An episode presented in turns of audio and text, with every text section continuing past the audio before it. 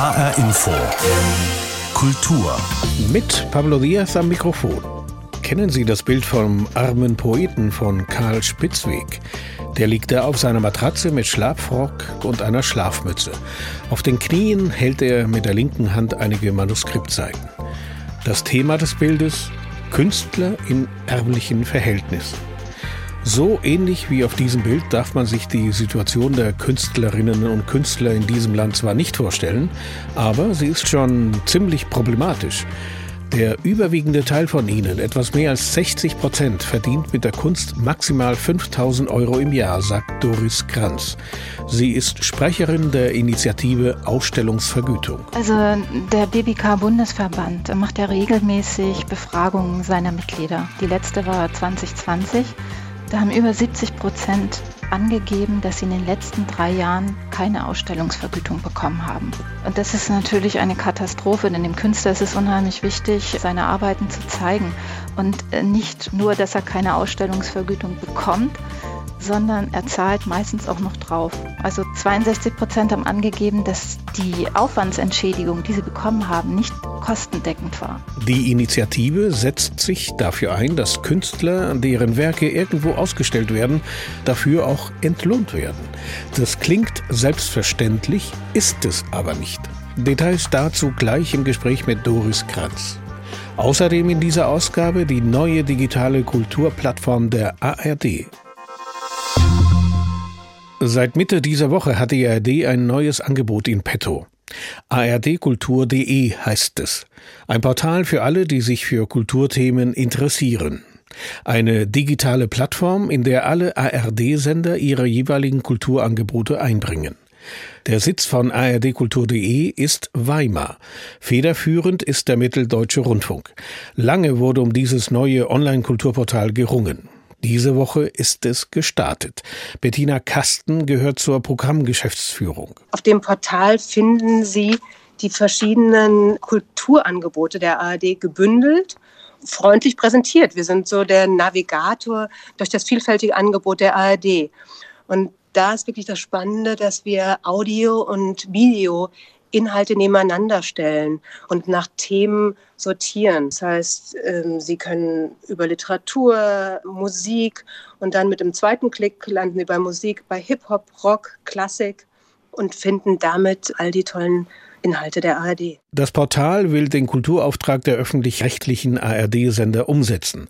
Dafür wird es keine Extraproduktionen geben, das heißt, es entstehen keine zusätzlichen Produktionskosten. Eingesetzt werden Sendungen und Programme, die in irgendeinem ARD-Sender bereits gelaufen sind. Wir bündeln da die Inhalte, die in der Audiothek und in der Mediathek zu finden sind und sortieren sie dann neu nach Themenclustern. Das heißt, somit werden sie auch auf Formate aufmerksam, die sie vielleicht noch nicht kannten, die vielleicht vom Saarländischen Rundfunk kommen oder vom WDR kommen, die vielleicht der HR-User noch nicht kannte. Ein Kriterium für die Einbeziehung einer Sendung ist ihre überregionale Bedeutung, auch wenn regionale Formate oder Inhalte nicht von vornherein ausgeschlossen werden. Wichtig ist, dass die Plattform ardkultur.de leicht erreichbar und verständlich rüberkommt, sagt Bettina Kasten von der Programmgeschäftsführung von ardkultur.de. Wir wollten mit Absicht diese Seite sehr publikumsfreundlich gestalten, dass all die Nutzer und Nutzerinnen aufmerksam werden auf die Angebote, die man noch nicht kennt, dass man neue Sachen entdeckt oder sagt, ach guck mal, das hat mich interessiert und da gibt es ja noch eine Sendung dazu oder es gibt ein Porträt über den Künstler oder die Künstlerin. Genau das war unser Ansatz. Kunst und Kultur sind für die Gesellschaft unverzichtbare Elemente, gerade dann, wenn soziale und politische Krisen zu bewältigen sind, wie wir sie zurzeit erleben. Was aber, wenn die Zahl der Künstler und Künstlerinnen abnimmt, weil es kaum noch Künstler gibt, die Kunst erschaffen? Kunst ist zweifelsohne ein Luxusprodukt für viele. Auf Auktionen erzielen einzelne Arbeiten Millionenpreise, Superreiche lagern sie als Wertanlage in Containern, Museen präsentieren sie als Ikonen. Doch so viel Glamour einige wenige Akteurinnen an der Spitze des Kunstbetriebs umgibt, so prekär, so unsicher, so unbeständig sind die Arbeitsbedingungen und Lebensumstände der überwiegenden Masse der Künstlerinnen. Mit der Ausstellung Two Kids No Income in der Kunsthalle Darmstadt Anfang November wollen Götz-Sophie Schramm und Lena Schramm darauf aufmerksam machen. Anna Meinecke und Juliane Ort haben mit den Künstlerinnen gesprochen. Auf dem Silbertablett ist ihnen selten was serviert worden. Also haben sich die MalerInnen Götz-Sophie Schramm und Lena Schramm ihre Museumsausstellung selbst organisiert. War eher so ein ganz dummer Gag, muss ich zugeben, sagt Lena Schramm. Neben Nachnamen und Profession verbindet sie und Götz-Sophie Schramm nämlich eine Kindheit ohne viele Privilegien. Mit dem Gag haben sich die beiden bei der Kunsthalle Darmstadt beworben. Die bietet KünstlerInnen die Möglichkeit, ihre Konzepte im Haus umzusetzen, im sogenannten Studio West. Götz-Sophie Schramm und Lena Schramm bekamen die Zusage. Aus dem Witz wird nun eine Ausstellung zu schwierigen Arbeitsverhältnissen im Kunstbetrieb. Niemand wird einem irgendwas schenken oder so. Das auf jeden Fall geht es, glaube ich, nur mit Eigeninitiative. Sagt Lena Schramm. Wer in der Kunstwelt Fuß fassen will, braucht Geld, Kontakte oder jedenfalls ein stählernes Nervengerüst. Die Menschen, die letztlich Erfolg haben in dem Beruf, haben meistens halt auch mehr Ressourcen. Also ArbeiterInnen, Kinder zum Beispiel sind im Studium unterrepräsentiert und nach dem Studium erst recht. Erklärt Malerin Götz Sophie Schramm. Viele KünstlerInnen leben prekär, aber wenige wollen das öffentlich zugeben, sagt sie. Ich glaube, das hat viel so mit Image und Erfolg zu tun, weil in dem Moment, wo du drüber redest, du dich ja automatisch fast outen musst, irgendwie nicht erfolgreich genug zu sein. Die Fassade der glamourösen Kunstwelt soll aufrechterhalten werden. Den Eindruck hat auch Theresa Dettinger. Ich meine, natürlich gibt es so schöne Opening-Tage und da lässt man sich besonders gut gehen und sonst sind es aber vor allem Überstunden und unsichere Arbeitsverhältnisse. Theresa Dettinger hat das Studio West mit aufgebaut, neben ihrem Studium an der Frankfurter Städelschule.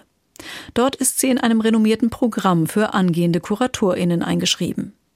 Auch sie und ihre Kommilitoninnen haben Zukunftsängste, sagt Theresa Dettinger. Ich weiß gar nicht, ob irgendeine Person tatsächlich sehr, sehr zuversichtlich irgendwie in die Zukunft blickt, obwohl wir eine sehr gute Ausbildung genießen. Ist die Unsicherheit der Preis für das vermeintlich freie Leben im Kunstbetrieb? Ich finde, dass ich hier in Deutschland ja auch die Wahl habe zu sagen, ich mache den und den Nebenjob, äh, ich kann es auch einfach sein lassen, wenn ich irgendwie existenziell gefährdet bin. So Malerin Lena Schramm. Aber sie weiß auch, dass sie kein anderes Leben führen will. Die prekäre Situation von Künstlerinnen und Künstlern in einer Ausstellung in Darmstadt.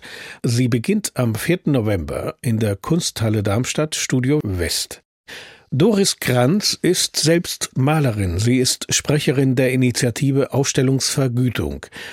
Ich habe vor der Sendung mit ihr gesprochen und habe sie gefragt, Frau Kranz, Initiative Ausstellungsvergütung, was verbirgt sich hinter diesen Namen?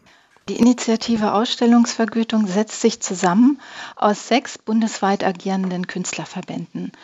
Und die haben sich zum Ziel gesetzt, in der bildenden Kunst für eine faire Vergütung zu sorgen. Und eine ganz wichtige Sache, wie der Name eben auch sagt, Initiative Ausstellungsvergütung ist die Ausstellungsvergütung und das Ziel, das eigentliche Ziel ist die Verankerung in das deutsche Urheberrecht. Das klingt jetzt natürlich für Außenstehende etwas kryptisch, wenn ich das so formulieren darf. Ich frage mal andersrum, bekommen ausstellende Künstler zu wenig oder gar kein Geld für ihre ausgestellten Werke, beziehungsweise behalten die Galerien das meiste Geld davon? Also der BBK-Bundesverband äh, macht ja regelmäßig Befragungen seiner Mitglieder. Die letzte war 2020. Da haben über 70 Prozent angegeben, dass sie in den letzten drei Jahren keine Ausstellungsvergütung bekommen haben. Und das ist natürlich eine Katastrophe, denn dem Künstler ist es unheimlich wichtig, seine Arbeiten zu zeigen. Und äh, nicht nur, dass er keine Ausstellungsvergütung bekommt, sondern er zahlt meistens auch noch drauf. Also 62 Prozent haben angegeben, dass die Aufwandsentschädigung, die sie bekommen haben, nicht kostendeckend war. Das kann man sich eigentlich gar nicht vorstellen. Das heißt, Künstler stellen ihre Bilder, Sie zum Beispiel sind ja Malerin, wenn Sie etwas einer Galerie übergeben oder einige Ihrer Bilder werden ausgestellt, bekommen Sie nichts dafür, kein Honorar? Ähm, nein, äh, normalerweise oder oft ist das eben so, ja. Da bekommt man kein Ausstellungshonorar. Dazu muss man sagen, ausgenommen davon ist der Kunsthandel. Also da hat man auch jetzt nicht die Anforderung, dass Ausstellungsvergütung gezahlt werden sollte, sondern weil man da sagt, beim Kunsthandel, die arbeiten schon im Interesse des Künstlers. Und ist diese Initiative Ausstellungsvergütung, beschränkt sie sich nur auf die ausstellenden Künstlerinnen oder umfasst die inzwischen mittlerweile mehr Leute? Ja, also der Ausdruck ist sehr vielfältig. Also es betrifft auch ähm, Videokünstler, Künstler, die installativ arbeiten und so weiter. Also das ist ein weiterer Begriff. Es betrifft jetzt nicht nur die klassische Ausstellung von Bildern. Diese Forderungen für eine gerechte Bezahlung von ausstellenden Künstlern, die sind ja nicht neu. Soweit ich informiert bin, wurden sie schon vor mehr als 50 Jahren beim ersten Künstlerkongress in Frankfurt am Main erhoben. Warum ist es nicht gelungen, sie politisch durchzusetzen? Ja, das ist richtig. Der BBK-Bundesverband setzt sich schon seit über 50 Jahren dafür ein. Es gab bisher keine Mehrheit im Bundestag. Es war schon mal knapp davor, 2006, und durch einen Regierungswechsel ist dann die Mehrheit nicht mehr zustande gekommen. Also es ist nicht utopisch und ich glaube auch gerade jetzt haben die Kulturminister gezeigt, dass sie dafür wieder sehr offen sind. Also wir sprechen ja nicht jetzt von den Hilfen, die, sagen wir mal, von Seiten der Länder oder von Seiten der Kommunen oder von Seiten des Bundes an die Künstler während der Corona-Zeit ausgezahlt wurden, sondern wir sprechen, wenn wir über gerechte Bezahlung für Ausstellungen oder für Künstler sprechen, äh, sprechen wir von einem Honorar, das zumindest ein Teil der Produktionskosten decken sollte. Verstehe ja. ich das richtig? Genau. Und die Kulturministerkonferenz hat ja darüber gesprochen, dass man jetzt über Honorare für bildende Künstler reden sollte. Und da muss man dann eben bei den Honoraren berechnen, dass sie eben auch Betriebskosten haben und auch Sozialversicherungen bezahlen. Deshalb kann man da jetzt auch nicht mit einem normalen Stundenlohn eines Angestellten rangehen, sondern muss das eben auch berechnen. Sie haben das ja vorhin kurz angedeutet. Der Bundesverband Bildender Kunst befragt ja seine Mitglieder. Können Sie denn sagen, wie viele Künstler von ihrer künstlerischen Arbeit leben können? Kann man das beziffern? Also das sind wenige. Also umgekehrt kann ich sagen, dass 60 Prozent angegeben haben, ein künstlerisches Einkommen bis 5000 Euro im Jahr zu haben. Das ist also unheimlich wenig. Also die wenigsten sind jetzt in einem Bereich, der ein normales Einkommen darstellt. Vielleicht fünf bis zehn Prozent von den Angaben. Wie gesagt, 60 Prozent kann man sagen, die haben angegeben, unter 5000 Euro oder bis zu 5000 Euro zu sein. Und natürlich ist da ganz wichtig ähm, bei dieser Grenze für die KSK, für die soziale Absicherung, dass man ja mindestens äh, 3900 Euro künstlerisches Einkommen hat im Jahr. Die KSK ja. ist die Künstlersozialkasse. Da stellt sich mir natürlich die Frage, wie lebt man von 5000 Euro im Jahr? Wie kann man da seine Miete, sein Gas, sein Strom bezahlen? Ja, viele haben angegeben, dass sie ähm, Nebenjobs haben oder andere Einkünfte. Drei Viertel etwa arbeiten äh, nebenbei noch oder haben Einkommen anderer Art, also oder kriegen Hilfe von Partnern, Ehepartnern. Wenn wir darüber sprechen, dass das schon seit 50 Jahren Forderungen sind, die an die Politik gestellt werden, nämlich die Versorgung oder die gerechte Versorgung von ähm, ausstellenden Künstlern, was für ein Modell der Finanzierung oder der Unterstützung der bildenden Kunst schlägt denn Ihre Initiative vor? Gibt es da schon, sagen wir mal, Modelle aus anderen Ländern? Ein wichtiger Impulsgeber war Schweden, der schon 2009 eine Mitwirkungsvergütung und Ausstellungsvergütung in öffentlich geförderten äh, Ausstellungen eingeführt hat. Der war also wirklich so der Impulsgeber hier in Europa, in Deutschland. Und ein großes Vorbild besteht auch in Kanada. Die haben schon 1988 erstritten, dass es der Anspruch auf Ausstellungsvergütung im Urheberrecht verankert ist. Also es geht, es gibt gute Vorbilder. Das bedeutet, Künstler haben ein Recht auf ihr Werk und wenn dieses Werk ausgestellt wird, dann haben sie ein Recht auf Vergütung. Genau. Und ich denke, in anderen Kunstsparten ist das schon viel selbstverständlicher. Wenn Sie sich vorstellen, Sie haben irgendwo eine Lesung, dann äh, wird der Autor vergütet über die VG Wort. Und in anderen Bereichen, bei der GEMA, bei der Musik, ist es auch anerkannt. Also egal, ob man es nun möchte oder nicht, Sie sind im Kaufhaus, Sie hören Musik, Sie akzeptieren, dass der Musiker, dass die Rechte bei der GEMA vergütet wird. Und so muss das auch bei der bildenden Kunst sein, dass es ganz selbstverständlich ist, dass wenn man die Werke nutzt, dass das Urheberrechtliche vergütet wird.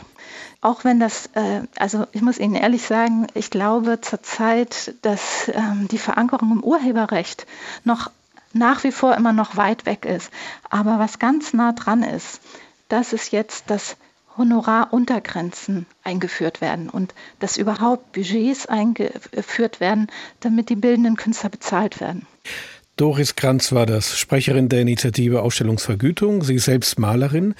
Diese Initiative setzt sich für eine bessere Bezahlung bzw. Honorierung von bildenden Künstlerinnen und Künstlern ein. Frau Krenz, ich danke Ihnen für diese Erläuterungen. Danke Ihnen. Die Szenen, die Künstler, die Macher, die Kultur in HR Info. Ist die Kunst erstmal vorhanden, kann sie ausgestellt, kann sie betrachtet werden. Dann kommt es auf den privaten Geldbeutel an, ob man sich diese Kunst anschauen kann oder nicht. Denn Kulturbesuche können generell ganz schön ins Geld gehen. Egal ob Konzerte, Theater oder Kino, nicht jeder und nicht jede kann sich das leisten. Erst recht nicht in Zeiten von Inflation und Energiekrise. In einigen größeren Städten Hessens gibt es daher seit Jahren Vereine, die einkommensschwachen Menschen kostenlose Karten für kulturelle Veranstaltungen vermitteln. Zum Beispiel die sogenannten Kulturlogen. Doch kommt das Angebot auch an? Sebastian Klein ist dieser Frage nachgegangen. In ihrer Freizeit sitzt Lisa Uibel oft am Telefon. Sie nimmt Kontakt auf zu ganz unterschiedlichen Menschen, fragt, ob Interesse an dieser oder jener Kulturveranstaltung besteht.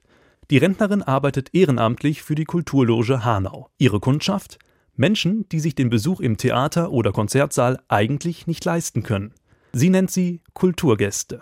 Die Veranstalter melden uns die Aufführungen, für die sie uns freie Karten geben würden. Dann gehe ich in meine Datenbank schaue nach, was der Kulturgast angegeben hat, was er oder sie gerne besuchen würde. Und dann meldet sich Frau Uibel bei den Interessierten und bietet die Freikarten an.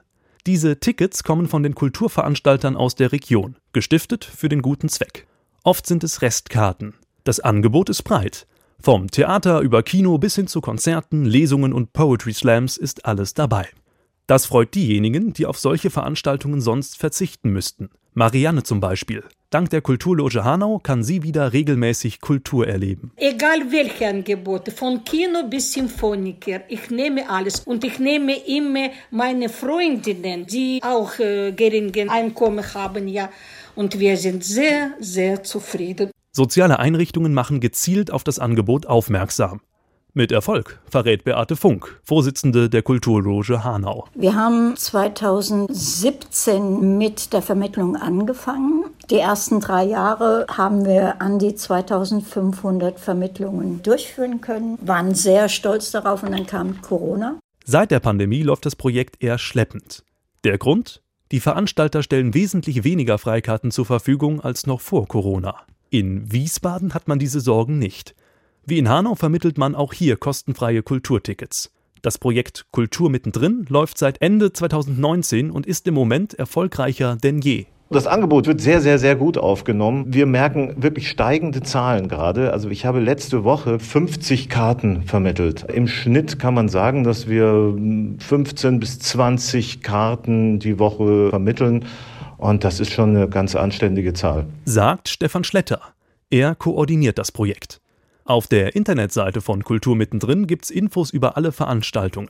Bedürftige können hier auch eigenständig Tickets anfragen. Und das machen viele. Das geht quer durch die Bevölkerung. Wir erreichen eigentlich alle Menschen. Also es ist ein ganz, ganz breit gefächertes Publikum. Von Kindern bis eben hin zu Senioren. Das Projekt wird von der Stadt finanziert. In Kooperation mit dem Paritätischen Wohlfahrtsverband. Auch in Wiesbaden kommt das Angebot gut an. Die 55-jährige Michelle nutzt die Freikarten gerne. Ich finde das ganz, ganz toll. Also für mich persönlich ist das so eine Freude, wenn ich dann Karten bekomme, diese Vorfreude zu wissen, dass ich dann am Freitag oder am Samstag was unternehmen werde, raus aus dem Haus und mal was anderes, Ablenkung. Also ich bin ganz, ganz froh und ich wäre auch sehr traurig, wenn das nicht mehr gäbe. Das Projekt weckt neues Interesse an Kultur. Vereine, die sich für kulturelle Teilhabe einsetzen, sind in ganz Hessen zu finden. Eine Liste aller Kulturlogen finden Sie auf kulturloge.de. Wir haben heute viel über Kunst gehört, die nicht honoriert wird, von Künstlern, die kaum über die Runden kommen. Bei Namen wie Monet, Picasso, Warhol, Van Gogh oder Paul Cézanne fallen einem solche prekären Situationen nicht ein. Die Werke dieser Künstler erzielen heute Hunderttausende, wenn nicht gar Millionen auf dem Kunstmarkt. Die Sammlungsausstellung der Fondation Bayerle bei Basel zeigt an die 100 Werke all dieser berühmten Maler und hat sich zu ihrem 25. Jubiläum etwas Besonderes ausgedacht. Sie hat nämlich die hyperrealistischen Skulpturen des US-amerikanischen Künstlers Duane Hansen dazugestellt. So scheint es, als würden sich Touristen, eine Supermarkteinkäuferin, ein Maler oder ein Surfer mit seinem Surfbrett zu den Bildern der berühmten Maler dazugesellen. Eine Ausstellung in der Ausstellung sozusagen. Katrin Hondel hat sie besucht. Wer kümmerte sich eigentlich um den Garten, den der Meisterimpressionist Claude Monet in seinen wunderbaren Seerosenbildern verewigte? Die Frage drängt sich im Wortsinn förmlich auf in der Jubiläumsausstellung der Fondation Bayerler. Denn Monets Seerosen haben Besuch bekommen. Vor dem ikonischen Gemälde parkt der Man on a Mauer, eine hyperrealistische Skulptur von Duane Hansen. Auf einem Rasenmäher sitzt ein dicker Mann mit Basecap und Schlabber-T-Shirt. Es ist ein bisschen der Mann, der gerade den Garten von Giverny von Monet mäht, im übertragenen Sinne. Das öffnet ein bisschen einen neuen Blick auch. Sagt sehr richtig Kurator Raphael Bouvier. Insgesamt 13 Duane Hansen Skulpturen hat er zwischen den Meisterwerken der Sammlung Bayerler platziert. Eine Ausstellung in der Ausstellung. Die große Sammlungspräsentation zum 25-jährigen Bestehen wird mit dem Special Guest Duane Hansen auch zu einer Hommage an die sogenannten einfachen Leute hinter und vor der Kunst, wenn zum Beispiel zwischen Alberto Giacomettis berühmten langgestreckten Bronzefiguren plötzlich eine lebensechte Hansen-Skulptur steht. Eine Frau mit Kinderwagen, die wirkt, als sei sie eine Museumsbesucherin. Andere Werke, eben wie zum Beispiel arbeitende Figuren, also Skulpturen von zum Beispiel einem Maler, von einem Fensterputzer oder von Bauarbeitern, repräsentieren die Mitarbeiter des Museums, die oft hinter der Kulisse arbeiten und da natürlich diese enorme Arbeit leisten, die man aber eigentlich sonst nie sieht. Aber natürlich ist diese Jubiläumsausstellung auch ein großes Fest der Kunstsammlung von Ernst und Hildi Bayerler. Rund 100 Werke werden gezeigt, von den Klassikern der Moderne, Van Gogh, Monet, Cézanne über Picasso und Matisse, Warhol, Bacon oder Rothko bis zur Gegenwartskunst. Hier bemüht sich die Fondation Bayerler heute auch um mehr Geschlechtergerechtigkeit, denn das Gründerpaar hatte ausschließlich Kunst von Männern gesammelt. Picasso ist der Künstler, der mit den meisten Werken in der Sammlung vertreten ist. Die historische Sammlung hatte keine weibliche Künstlerposition und diese Lücken, diese Untervertretung versuchen wir jetzt gerade auch im Bereich von Neuerwerbungen auch zu schließen oder da wirklich da ein bisschen eine gewisse Kompensation auch zu leisten. Und so weitet sich der Blick nach dem historischen Seerosengemälde von Monet sehr stimmig in Richtung Himmel mit einer großformatigen Kreidearbeit der englischen Künstlerin Tessita Dean. Eine dramatische Wolkenlandschaft, die hier wirkt wie ein zeitgenössisches Echo der Wolken, die sich in Monets Seerosenteich spiegeln. Neu in der Sammlung und zum ersten Mal zu sehen ist auch die Installation Poltergeist von Rachel Whiteread. Ein aus Fundstücken gebildetes weiß gestrichenes Haus, das wirkt, als habe es gleichzeitig ein Sturm und ein Erdbeben erschüttert. Oder eben ein Poltergeist. Der gute Geist des Museumsgründerpaares Ernst und Hildi Bayerler jedenfalls ist ganz sicher präsent in dieser schönen Jubiläumsausstellung. Nicht nur wegen der vielen bedeutenden Werke, die in insgesamt 17 Räumen noch nie in so großer Zahl zu sehen waren, sondern eben auch wegen Special Guest Duane Hansen. Seine Skulpturen, der Gärtner, die Mutter und andere normale Leute erinnern daran, dass die Bayerlers ihre fantastische Kunstsammlung möglichst vielen Menschen zugänglich machen wollten was ihnen auch gelang. Mit rund einer halben Million Besucherinnen und Besuchern im Jahr ist die Fondation Bayerler eines der erfolgreichsten Museen der Schweiz. Katrin Hondel über die Ausstellung in der Ausstellung in der Fondation Bayerle aus Anlass ihres 25-jährigen Bestehens. Die Jubiläumsausstellung mit den Skulpturen von Duane Hansen ist bis zum 8. Januar kommenden Jahres geöffnet. Und soweit HR Infokultur. Diese Sendung finden Sie online auf hrinforadio.de und in der ARD Audiothek. Mein Name ist Pablo Diaz.